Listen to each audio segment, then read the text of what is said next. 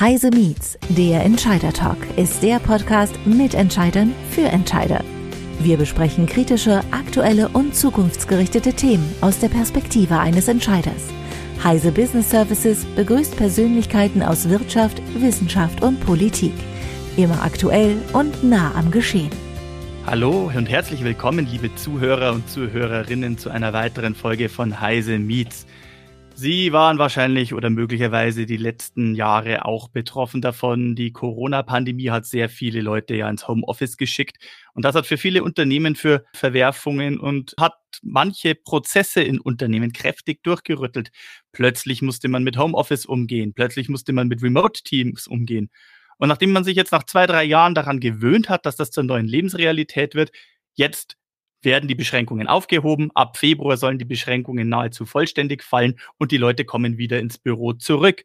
Kann man aber wieder so ins Büro zurück? Manche wollen lieber zu Hause bleiben. Was hat das Ganze mit der Unternehmenskultur angestellt? Und wie gehen wir jetzt eigentlich mit der veränderten Situation um? Zu diesen und weiteren Fragen bin ich sehr froh, einen ganz speziellen Gast hier heute vor mir zu haben. Es ist Herr Dr. Georg Kraus. Er ist Professor für Führung und Zusammenarbeit und Leiter der Unternehmensberatung Kraus und Partner Transformation Experts, die eben sich spezialisiert haben auf so Dinge wie Change Management, Transformationsprozesse in Unternehmen und Projektmanagement und Führung. Georg, freut mich sehr, dich heute hier zu haben. Herzlich willkommen. Dankeschön, Sebastian. Ähm, vielleicht schilderst du noch kurz mal in eigenen Worten, was genau machst du, wer bist du und wo liegen die Spezialitäten, die du mit Kraus und Partner hier auf den Tisch bringst? Du lass uns nicht viel über mich reden oder meine Firma, sondern mehr über das Thema von heute. Aber vielleicht in a nutshell. Organisationen sind immer in Veränderung. Menschen sind immer in Veränderung. Und manche tun sich leichter und manche tun sich schwerer, äh, Veränderungen anzugehen.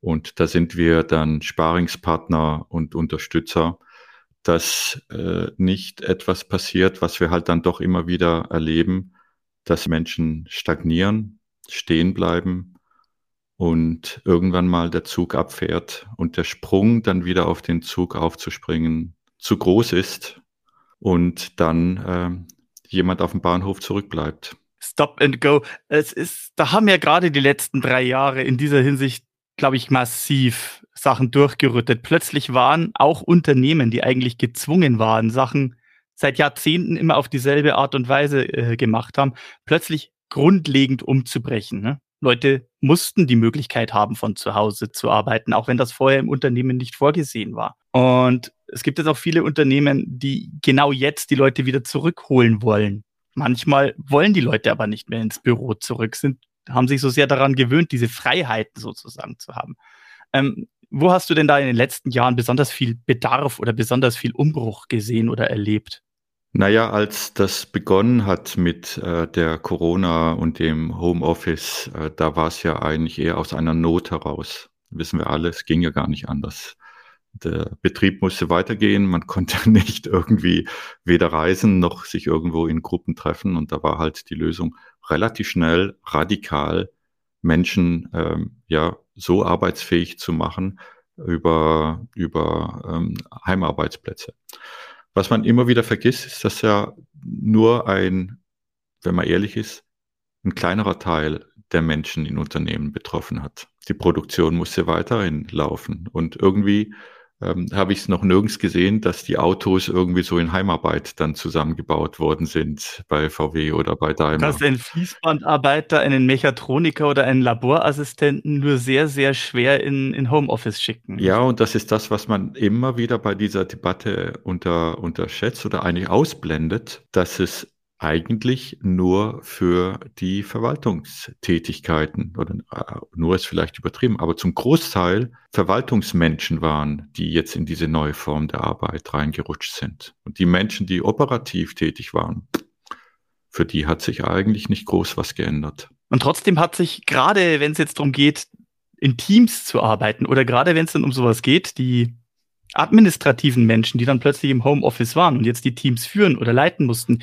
befanden sich jetzt plötzlich physisch komplett woanders. Es hat sich was geändert, wie Meetings gehalten werden. Es hat sich was geändert, wie, ab, wie generell so Prozesse ablaufen, wie Absprachen gehalten werden, die Art und Weise, wie wir in Meetings gehen. Was hat sich da am stärksten verändert oder was, wie wurde das häufig angegangen? Also es gibt so ein paar Phänomene, die man sehr gut beobachten konnte in den letzten Jahren. Das eine ist, dass nicht jeder gut mit Homeoffice zurechtkommt. Und äh, es sind so ein paar Elemente, die äh, eher ähm, das, also auf der Pro-Seite und auch ein paar Elemente, die auf der Kontra-Seite letztendlich stehen. Weil äh, nicht jeder hat quasi eine Villa am Stadtrand äh, mit äh, quasi Arbeitszimmern, äh, die perfekt ausgestattet sind und wo man so dann eigentlich morgens seinen Kaffee schlürfen kann und dann sich hinsetzen kann und in aller Ruhe äh, dann dort arbeiten kann. Das ist nicht die Arbeitsrealität von äh, allen Menschen. Hey, wir wissen alle, dann gibt's kleine junge Familien, zwei Kinder, drei Zimmerwohnungen, Papa und Mama äh, arbeiten noch im Homeoffice, gleichzeitig die Kinder in der Corona-Zeit noch zu Hause. Und dann ziehst du dich in die Rumpelkammer zurück, um ein, ein, ein, ein, ein Teams-Meeting dann auch halten zu können. Also auch, auch das ist eine Realität, dass ähm, nicht immer die, ich sag's mal, die Rahmenbedingungen so waren, dass man auch wirklich gut arbeiten konnte. Mhm. Oder dass man eben zwei Ehepartner hatte, die beide plötzlich im Homeoffice waren und gleichzeitig irgendwie der Sohnemann noch die Hausaufgaben von der Schule machen soll und man hat nur ein Arbeitszimmer. So, genau. Und, und ein zweites Element, das wird so komplett ausgeblendet in der Diskussion. Wie sage ich das? Ich glaube, von der Persönlichkeitsstruktur ist nicht jeder für Einzelarbeit geschaffen. Es gibt Menschen, die die entwickeln nur Energie und sind leistungsfähig in der Gruppe. Und dann gibt's Menschen, die sind sehr gut und selbstdiszipliniert und können sich selber eigentlich dann auch organisieren. Und da muss ich gar nicht mal so groß rumschauen. Ich kann nur mich selber an die Nase fassen. Ich merk's, wenn ich äh, einen Homeoffice-Tag habe. Und selbst wenn ich mir vornehme, ich mache heute das und das ist meine Prioritätenliste, die ich abarbeite, dann sitze ich am Schreibtisch und dann kommt mir ein Gedanke und dann fange ich auf einmal an, irgendeinen anderen Scheiß zu machen. Und äh, diese, die, äh, die Persönlichkeitsstruktur von, also es gibt so, so zwei großen Typen, äh, so eher die, die kreativ, äh, innovativ sind, die so an neue, die auch immer wieder mit neuen Gedanken kommen, sich aber auch schnell ablenken lassen. Und dann die, die eher strukturiert und eine hohe Selbstdisziplin für sich selber haben. Und Jetzt lasst uns nicht eine Prozentzahl machen, ob es 50-50 ist oder mehr in die eine oder in die andere Richtung geht. Aber es gibt eine, eine Vielzahl an Menschen, die in einem sozialen Umfeld gut eingefangen werden und dann auch leistungsfähig sind.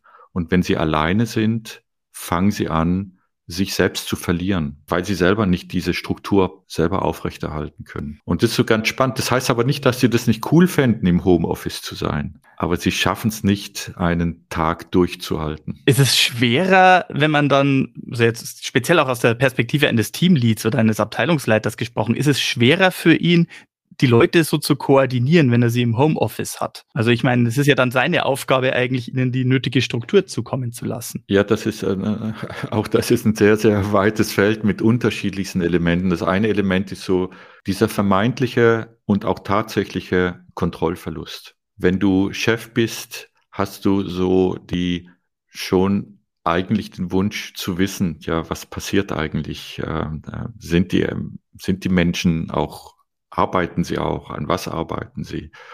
Ähm, das ist bei vielen Führungskräften eine, ein, ein, eine wichtige so Psychohygiene für sie selber zu wissen, dass die Menschen arbeiten und äh, nicht nur am Ende das Ergebnis angeguckt wird, sondern auch so zwischendrin gesehen wird, dass äh, man dran arbeitet. So. In der klassischen Welt geschieht das, indem man wenigstens weiß, wie viele Stunden waren sie im Büro und haben sie immer so getan, als ob sie fleißig sind. Ja, aber auch das schafft so ein bisschen Vertrauen. Naja, wenn die hier immer so rumwuseln, dann machen sie schon irgendwas. Äh, in der, in der Homeoffice-Umgebung ist es ein schwarzes Loch. Du weißt es nicht. Ja, du musst dich darauf verlassen, dass die Menschen jetzt auch arbeiten und nicht was anderes machen. Und äh, das heißt, es, es verändert sich so äh, der Blickwinkel von, von Kontrolle dessen, ob jemand arbeitet, in Kontrolle dessen, was rauskommen soll am Ende des Tages. Und das ist äh, so eine neue Denke für viele Führungskräfte. Und wie sie mit diesem eigenen Misstrauen umgehen, ob der Mensch jetzt auch wirklich fleißig ist, wenn er außerhalb des eigenen Beobachtungsfelds jetzt äh, was tut oder nicht. Das ist für viele schwer, so diesen, diesen geistigen Sprung zu machen. Gerade in der Tech-Welt, gerade in der IT-Welt gibt es sehr viele, die sich sehr für dieses, die Leute sollen doch zu Hause arbeiten oder sollen doch auch da arbeiten können, wo sie wollen, stark machen. Es ist tatsächlich ähm, so Mitte Januar, also haben so Nachrichten die Runde gemacht, dass Microsoft jetzt auch plant, in den USA zumindest einzuführen, eine, eine sogenannte äh, Discretionary Time Off einzuführen. Also gewissermaßen eine, wenn man so möchte, willkürliche oder beliebige Time Off. Das haben jetzt viele in den deutschen Nachrichten gerne äh, etwas, ich würde mal sagen, schon auch etwas äh, missbilligend, als sie können Urlaub nehmen, wann immer sie wollen, äh, übersetzt oder bezeichnet. Aber im Endeffekt sollte das eine Policy sein, die quasi äh, sagt, dass Manager, also Führungskräfte ihren Angestellten erlauben und gestatten können, dass sie sich selber entscheiden können, von wo sie arbeiten. Und wenn das von zu Hause oder von einem ausgelagerten Büro oder meinetwegen auch vom Strand aus ist, dann ist es denen überlassen, Hauptsache, die Leistung wird erbracht. Und da gibt es auch so Geschichten, dass es bei so IT-Startups wie Netflix oder Spotify teilweise auch so gehandhabt wird, dass quasi die effektive Leistung wichtiger ist als die tatsächliche auf dem Papier festgehaltene Zeit des Anwesend oder Abwesendsein. Ist das so ein Schritt, eine Möglichkeit, so etwas äh, in Angriff zu nehmen? Oh, da machst du ein Fass gerade auf, Sebastian. Ja, da machst du ein Fass auf. Fangen wir mal an erstmal mit den arbeitsrechtlichen Grundlagen. Jetzt werden wir mal so ein bisschen äh, Arbeitsrechtler. Als Angestellter in einer Firma kriegst du Geld wofür? Für die Leistung, also Jetzt kommt jetzt ganz drauf an. Ich habe, ich habe einen Vertrag und mein Vertrag geht über so und so viele Stunden in der Woche, die ich arbeite, mit so und so vielen Urlaubstagen, die ich Anspruch habe. Kriegst nach deutschem Arbeitsrecht, kriegst du Geld für Zeit für nichts anderes. Du hast deine Arbeitszeit zur Verfügung zu stellen für deinen Arbeitgeber. Für eine bestimmte Tätigkeit von mir aus. Aber faktisch ist ein Arbeitsvertrag nichts anderes als, du stellst deine Arbeitszeit so viele Stunden zur Verfügung und dafür kriegst du so und so viel Geld. Das ist der Deal, nichts anderes. Ähm, das ist ein sogenannter Dienstvertrag. Es ist kein Werkvertrag. Du schuldest kein Werk, kein Ergebnis. Das ist der Unterschied. Und ähm, alle, die so jetzt dann sagen, was ja auch die moderne Art der Führung ist, man sagt, ich will doch nicht kontrollieren, wie viele Stunden du arbeitest. Hey, ich will, wir, wir wollen doch alle ein Ergebnis produzieren und lass uns doch, und ob du jetzt fünf Stunden für brauchst oder zehn Minuten für brauchst, ist doch egal. Hauptsache das Ergebnis ist da. Das ist ja eigentlich so der moderne Duktus auch in der Führung und in der Zusammenarbeit. Aber faktisch ist das nicht die Basis, die arbeitsrechtliche Basis des, der Vereinbarung zwischen einem Arbeitgeber und einem Arbeitnehmer. Und somit bewegen wir uns in einer, eigentlich in einer Übergangszeit, wo wir in der Führungskultur immer stärker das Thema Werkvertrag in den Vordergrund stellen. Also ich will eigentlich nur das Ergebnis messen.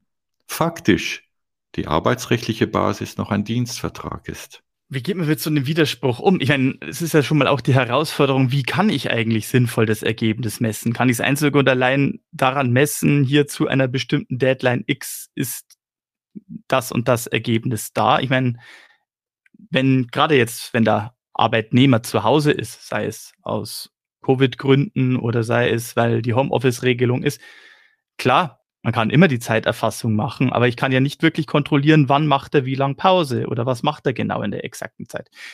Ist ja oft im Büro auch so schwierig. Ich kann ja nicht unbedingt ermessen, hängt er jetzt eine halbe Stunde in der Kaffeepause oder macht er einmal pro Stunde zehn Minuten Zigarettenpause faktisch gesehen ist es ja Zeit, die er nicht arbeitet. Aber am Ende des Tages leistet er ja trotzdem seine Arbeit, nicht? Genau. Und wir leben gerade in einer, in einer Übergangsphase. Ich bin mal gespannt, wie lange die dauert. Fünf Jahre, zehn Jahre, zwanzig Jahre zwischen Tradition und Moderne, zwischen einer Welt, die sehr stark noch auch in der, im Arbeitsrecht abgebildet wird, dass man eigentlich eine Zeit schuldet als Arbeitnehmer hin in einer neuen Welt, die Vertrauensarbeitszeit, die eher in Richtung, wenn, dann schuldest du ein Ergebnis, aber keine Zeit. Und da hängen wir jetzt gerade dazwischen und die, äh, die Gesetze ziehen ja immer äh, mit Verzögerung nach. Aber äh, aktuell sind wir noch in der Tradition, was eigentlich die rechtlichen Rahmen angeht. Und wir leben gerade, erleben gerade so eine, ein, eine Sehnsucht nach etwas anderem, ohne dass es sich jetzt widerspiegelt in den, in den gesetzlichen Rahmenbedingungen. Und gerade gibt es sogar wieder einen Rückschritt, also mit dem EuGH-Urteil von 2019, wo quasi Unternehmen gezwungen sind, die Arbeitszeiten zu erfassen der Mitarbeiter, ob sie es wollen oder nicht. Das heißt, wir haben so noch quasi ein, ich würde mal sagen, ein letztes Aufbäumen äh, der traditionellen Welt, die sagt, es geht nicht, äh, wir müssen den, wir müssen auch sogar aus einer aus dem Schutz heraus, ja. Also es wird, man macht ja nie etwas so einfach nur so, weil man es willkürlich macht, sondern die Idee ist, wir müssen den Arbeitnehmer schützen vor dem Arbeitgeber, indem wir nicht nur das Ergebnis in den Vordergrund stellen, weil dann könnte der sich ja zu Tode arbeiten, um dieses Ergebnis zu erzielen. Und das Einzige, was quasi ihn schützt, ist, dass er nicht mehr arbeitet als die Zeit, die er quasi dem Arbeitgeber schuldet. Ja, man hat durchaus auch Geschichten gehört aus dem Homeoffice oder für Leute, die die Möglichkeit haben, so zu arbeiten, einen Arbeitsraum zu haben, dass eben genau die Tatsache, ach, ich muss jetzt nicht mehr zwei Stunden am Tag in die Arbeit fahren, ich habe zwei Stunden am Tag mehr zur Verfügung oder ich kann mir das jetzt frei einteilen, dann fange ich halt erst um 10 Uhr nachts an, an meinen Sachen zu arbeiten. Also dass das durchaus auch dazu verleiten kann, äh, sich so, gerade diese Kreativmenschen, sich so auszubreiten und sich so in Dinge zu verrennen. Also besteht da nicht durchaus auch die Gefahr, jemand im Homeoffice, dass er mehr arbeitet, als so festgehalten wäre? Klar, und das Gegenteil existiert sicher auch. Ja, mit Sicherheit. Und, und das ist ja das Dilemma, dass wir in dieser, und das hat dann wieder was mit Vertrauen zu tun, das hat etwas mit Menschenbild zu tun, das hat etwas mit äh, Unternehmenskultur zu tun, äh, mit Anspruch, äh, die beide haben. Und wie gesagt, es hat etwas mit der Persönlichkeitsstruktur des Menschen und seinen eigenen Rahmenbedingungen zu tun. Ja, also wo äh, es gibt ja so bei TEDx äh, dieses ganz tolle Video von äh, Tim Urban heißt er, also wie Urban schreibt er sich, der zum Thema Procrastination äh, ein ganz tolles Video gemacht hat. Also so wie, äh, und wir alle, äh, also nicht wir alle, aber ein Teil der Menschen sind anfällig für Procrastination. Ja, man nimmt sich vor, ich setze mich um acht an den Schreibtisch und dann muss das Kind noch in die Schule gebracht werden und dann, ah, und dann kommt noch ein cooles Video, das ich mir gerade nochmal anschaue und dann äh, hat der eine noch Pokémon Go auf seinem Handy und spielt nochmal etwas oder sonst was. Oder so ich mache mir ganz banal nochmal einen Kaffee. und dann nochmal einen Kaffee und auf einmal ist der Vormittag rum. Ja. Und äh, der Wille war da, das Fleisch war aber schwach. Also auch sowas gibt's, ja. Und dann gibt's andere, die stehen um sechs auf und sind dann um sieben Uhr am Schreibtisch und ziehen das Ding durch und setzen sich Ziele und halten sich dran. Es gibt beides. Und die Welt ist halt äh, komplex, was das angeht. Jeder Mensch, jede Umgebung führt zu einem anderen Verhalten. Und das macht's halt jetzt dann für die Führungskraft auch schwieriger, weil du nicht mit einheitlichen Regelungen die individuelle Situation, vor der der Mitarbeitende steht, lösen kannst. Und da kann es sein, dass es sogar gut ist, wenn du den einen sagst, du kannst zu Hause bleiben und die Begründung ist, weil du eine hohe Selbstdisziplin hast und ein Arbeitsumfeld hast, wo das geht. Und dem anderen musst du sagen, na, du hast vielleicht sogar das Arbeitsumfeld, aber du hast keine Selbstdisziplin.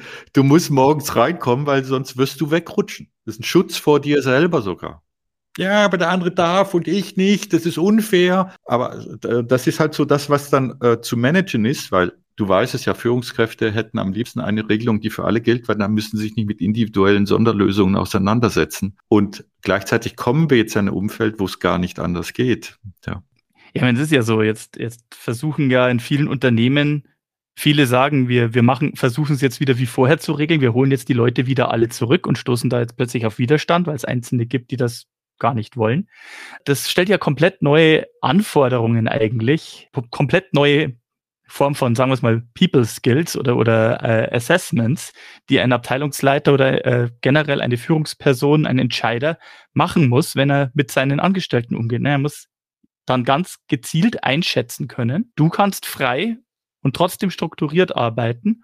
und du kommst aber bitte regelmäßig ins Büro. Und trotzdem müssen alle irgendwie im selben Team arbeiten können. Und dann hast du all die Themen, dass dann die Menschen anfangen, Dinge als fair oder unfair zu betrachten, weil die, die Wahrscheinlichkeit, dass du ähm, das verstehst und sagst, ah ja stimmt, ich bin halt der Code und deswegen muss ich jetzt da rein und ich sehe es nicht als Strafe, sondern als, als eine nötige Rahmenbedingung, dass ich äh, effizient bin, äh, das ist halt, das ist halt nicht immer gleich äh, verständlich für den, für das Individuum, sondern da wird es eher als dann, ich muss ins Gulag rein und jeden Morgen zwei Stunden zur Arbeit fahren und der andere kann dann hier so und, und, das macht es halt schwerer und deswegen neigen die meisten Unternehmen in dieser Phase jetzt, also das habe ich jetzt die letzten halbe Jahr, das letzte Jahr fast schon erlebt, ähm, klare Betriebsvereinbarung zu regeln. Der Mitarbeitende hat Anspruch auf einen Tag Homeoffice ja, oder zwei oder drei oder wie auch immer. Und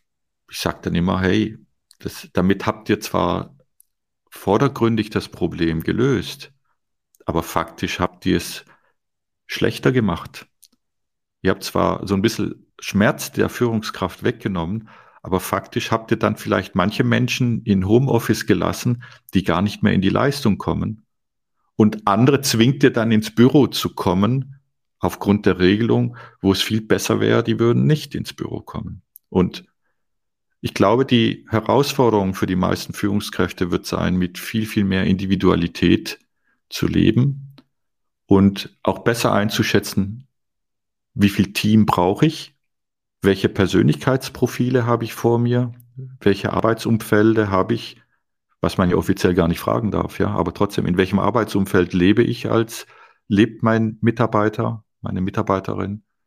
Und ähm, was, auch welche Art von Tätigkeit hätte ich denn gerne jetzt im Homeoffice und mehr in der, im Austausch? Für Fragen muss man sich da eigentlich stellen? Was für Kriterien kann man da eigentlich wirklich ansetzen, um so ein Assessment zu machen? Weil du sagst ja bereits, es geht ja teilweise auch schon sehr in den persönlichen Bereich. Ein Bereich, den man eigentlich arbeitsrechtlich so als Arbeitgeber nicht fragen, nicht anfassen darf, sollte oder zumindest grenzwertig. Klar, klar. Und das macht es nur noch schwieriger, weil äh, wenn du quasi einen Menschen nur in der Firma hattest, da konntest du immer sagen, Geschäft ist Geschäft, privat ist privat. Sobald er die Firmentüre betritt, sehe ich ihn als, als Mensch in der Firma und was er drei Minuten davor gemacht hat, interessiert mich nicht. Und wenn jetzt jemand eben im Homeoffice ist, ist die, verschwimmt die Trennung ein bisschen mehr, weil er ist zwar immer noch dann Arbeitnehmer in der Situation und gleichzeitig ist er in einem privaten Umfeld. Das heißt, du kannst es gar nicht so komplett trennen, auch wenn es arbeitsrechtlich immer noch die alte Welt quasi darstellt. Klingt ja fast so, als müsste man jetzt in der HR, in einem Assessment Center künftig immer so einen, so einen Kellogg Personality Test oder sowas vorlegen, um halt eindeutig einschätzen zu können, das ist ein emotionaler Mensch, das ist ein kreativer Mensch, das ist ein rationaler Mensch, das ist jemand, den schickt mal raus, der redet mit Leuten, das ist jemand, den sperren wir lieber in sein Zimmer und damit ist gut. Also ich, äh, so blöd es klingt, ich würde das sehr empfehlen. Also ob du ein Big Five machst oder ein Com-Profiles machst oder ein MBTI machst, also welche oder äh, ein Insights machst, die Testform ist eigentlich egal. Aber hey, wenn du einen Menschen hast, der sehr extrovertiert ist, der eigentlich die Energie zieht, indem er mit anderen Menschen zusammenarbeitet, hat der verödet zu Hause. Der, der, das ist quasi nicht artgerechte Haltung für diesen Menschen. Ja, hast du mehr einen Introvertierter, der eh immer so einen Stress hat und der Energie verliert, wenn er den ganzen Tag mit Menschen in einem Raum sitzt, weil er so, weil, weil, weil das in Kraft kostet. Ah ja, der blüht auf zu Hause. Und so ist es schon so, dass wir unterschiedlichste, also, also Persönlichkeitsprofile haben ganz viel mit der Effizienz des Homeoffices zu tun oder mit der Energie, die man hat. Dann kommt noch etwas anderes. Das wird so ähm, eigentlich sehr stark diskutiert aktuell. Und das ist so die Frage, wie viel Social Bonding geht mir verloren, wenn die Menschen nicht mehr in einem Büro zusammenarbeiten. Also dieses ähm, Tribal Thinking. Wir sind ja, wir sind ja soziale Wesen als Menschen. Wir sind, wir, wir wollen zu einer Tribe dazugehören, die, die uns so bindet und wo auch im Guten wie im Schlechten, ja, man gibt es auch Streitereien und Konflikte und sonst was, aber man gehört zu einem Team und zu einer Organisation, man ist Teil eigentlich einer sozialen Gruppe. Und äh, die Frage, die jetzt ganz viele sich stellen, wie sehr sinkt die Corporate Identity und die Zugehörigkeit zu dieser Tribe, wenn ich eigentlich die Tribe nur noch über kleine Kacheln am Bildschirm sehe? Und wie groß ist dann oder wie sehr sinkt die Bindung zum Unternehmen und somit die Wechselwilligkeit, wenn, es ja dann eh keine Rolle spielt, ob man jetzt in die Kacheln von Firma 1 oder in die Kacheln von Firma 2 auf dem Bildschirm schaue. Also wir haben es bereits angesprochen. Also es klingt sehr nach einem sehr individualisierten Problem, nicht nur, weil Unternehmen in unterschiedlichen Branchen da unterschiedlich schwer damit zu kämpfen haben. Ich meine, der, der Retailer hat in dem Zusammenhang ein komplett anderes Problem als der, der ein reines Weißkragenbüro sozusagen hat, wo die Leute eh nur Tag ein, Tag aus am Computer sitzen. Und der Autofertiger oder der entsprechende Zulieferer, der unbedingt seine Monteure braucht, aber gleichzeitig die Leute in der Logistik und Verwaltung ebenso, hat da sehr viel vielschichtiger zu kämpfen, was die Herangehensweise betrifft. Das heißt, einheitliche Lösungen kann es nicht geben. Aber trotzdem, was, was kann man tun? Was kann man unternehmen? Wie, wie soll man an diese Probleme rangehen, um irgendwie da einen, einen Ausweg zu finden, das zumindest zu managen? Oder die Veränderungen entsprechend äh, einzufangen und in eine Richtung zu lenken, dass einem ins Konzept passt? Also meine Empfehlung ist als Führungskraft erstmal, also als Chef einer, einer des Gesamtunternehmens, deinen Führungskräften äh, zu sagen, schaut, dass ihr Lösungen findet, die für euer Team passt. Und orientiert euch nicht unbedingt an dem, was das andere Team macht. Das ist das eine. Das heißt, die Individualisierung der Lösung erstmal auf Teamebene und der Führungskraft zu übertragen. Das wäre Punkt eins. Äh, Punkt zwei ist, der Führungskraft selber zu sagen, schau dir die Menschen an innerhalb deines Teams. Wer wird aus, und das ist eine Wette, die man eingeht. Wenn du eine Wette abschließt, wer kann gut alleine und wer geht ein alleine. Und macht daraus dann einen Einsatzplan oder eine Aufteilung zwischen Homeoffice und Präsenz und klär das auch mit den Leuten. Punkt drei ist, Du hast eine echte Aufgabe, mehr Socializing zu machen in einer virtuellen Welt. Und zwei Dinge empfehle ich dort immer. Zum einen, schau, dass du einen Rhythmus reinbringst in die virtuelle Welt über Morning Check-ins oder Weekly Check-ins und Check-outs, dass eine Art von, es gibt eine Taktung auch in der virtuellen Welt dass du die Leute, die eher dazu neigen, abzudriften, dass du die über die Taktung auch wieder einfängst. Und das Zweite ist, du musst viel mehr als in der Vergangenheit besondere Events machen, wo die Menschen dann doch wieder zusammenkommen. Weil in der alten Welt entsteht das Socializing alleine dadurch, dass man morgens in der Arbeit sich trifft und miteinander redet. In der neuen Welt musst du dafür explizit dir Zeit nehmen, indem du ähm, äh, Firmenausflüge machst, bestimmte Events organisierst, Teamentwicklungen machst und so,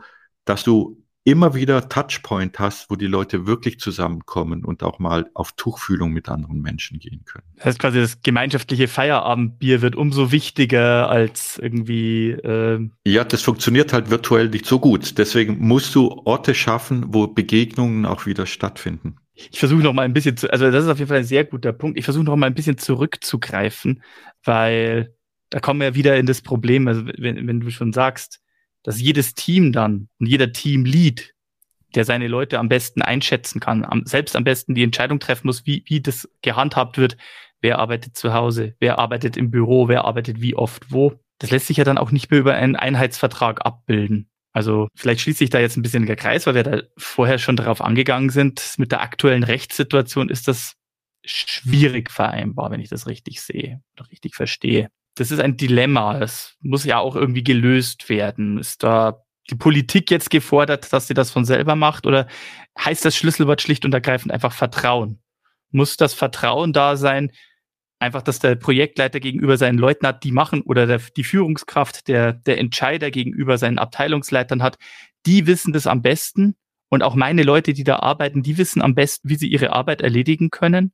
Oder ist es doch irgendwie gefordert, dass da die Politik äh, einschreitet und sagt, nee, das muss genau auf diese Art und Weise XY geregelt sein, damit möglichst alle zufriedengestellt sind? Naja, aktuell ist es ja geregelt. Du musst Arbeitszeit erfassen. Das ist so. Du kommst nicht drum rum. Also selbst wir, wir sind ja eine Unternehmensberatung und wir haben Vertrauensarbeitszeit.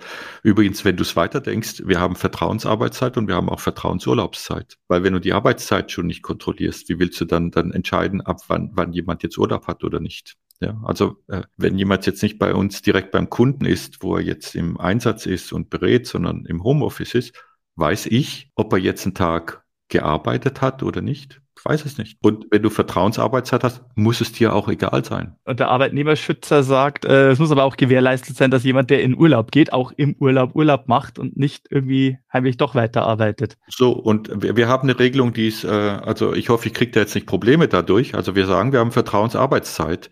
Und wir haben somit auch logisch die Konsequenz einer Vertrauensarbeitszeit ist eine Vertrauensurlaubszeit. Weil wenn wir nicht wissen, ob jemand heute gearbeitet hat, könnte er theoretisch heute Urlaub genommen haben. Aber wenn das ja nicht anmeldet als Urlaub, wie, wie, gehen wir dann damit um? Ja. Und äh, um quasi den, den rechtlichen Rahmen äh, sicherzustellen, sagen wir halt, füllt halt irgendwie ein, ein Zettel aus, dass am Ende des Monats da was draufsteht, was mit den Stunden übereinstimmt, die ihr habt. Und am Ende des Jahres gibt einen Zettel ab, wo draufsteht, dass ihr euren Urlaub genommen habt. Und der Rest interessiert mich nicht. Und somit machen wir so eine scheinrechtliche äh, Sicherheit, äh, um, um quasi auch dem gerecht zu werden. Und das ist dünnes Eis, auf dem wir uns da bewegen. Aber wir, so, das kann Konzern sicher nicht, weil das, das ist ein anderes Thema, so, aber wir schaffen es noch quasi so damit umzugehen. Und ich bleibe dabei, das wird eine Übergangszeit über viele, viele Jahre sein, bis man äh, da eine, äh, etwas Neues findet, das auch so zu dem Duktus eigentlich auch entspricht, der jetzt so in, äh, in der neuen Führungskultur dann auch reinpasst. Aber ähm, ich, ich sage immer, äh, auch meinen Kunden, wir sind in der Übergangszeit und als, als Chef solltest du das auch deinen Mitarbeitenden sagen.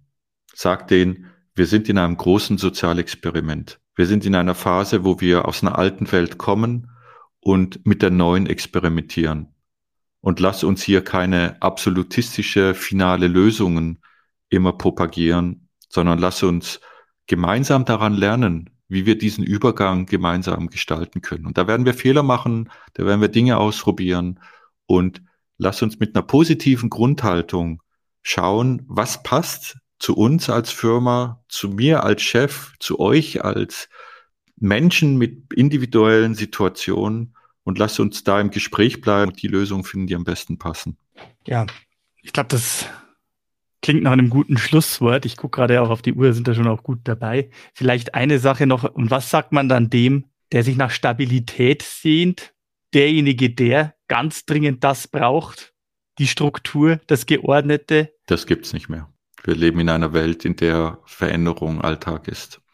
Und ich glaube, das ist diese diese große Sehnsucht, die viele Menschen haben nach einem stabilen Zustand, der faktisch eine Illusion ist, ähm, da ist, glaube ich, die Herausforderung, diese Desillusionierung so zu machen, dass der Mensch dadurch nicht frustriert ist oder wird, sondern dass er erkennt, es wandeln sich die Dinge und wie kann ich erkennen, wie ich in dieser verändernden Welt ähm, meinen Platz finde. Zusammenfassend lässt sich da wirklich nur sagen, egal ob ich jetzt ein Entscheider oder ein Angestellter bin, es gibt viel zu tun und die Veränderung ist unausweichlich. So ist es. Ja. Dann muss ich sagen, müssen wir anpacken. Geht's voran. Dann sage ich herzlichen Dank, Georg. Liebe Zuhörer, liebe Zuhörerinnen, ich hoffe, Sie haben da auch einige interessante Impulse mitbekommen und äh, schauen Sie sich mal Ihre Realität an, schauen Sie sich an, wie es bei Ihnen ist und wie Sie vielleicht da eben mit der Veränderung, die passiert sind, ja, umgehen können, umgehen sollen, umgehen müssen. Ich glaube, eine andere Wahl bleibt uns allen nicht. Ich wünsche Ihnen einen schönen Tag oder schönen Nachmittag oder schönen Abend oder schönen Morgen, wann immer Sie es gehört haben. Und ich hoffe, Sie auch demnächst mal wieder bei uns begrüßen zu dürfen. Danke sehr. Das war Heise Meets, der Entscheider Talk. Sie wollen mehr erfahren? Dann besuchen Sie uns auf heise-meets.de. Wir freuen uns auf Sie.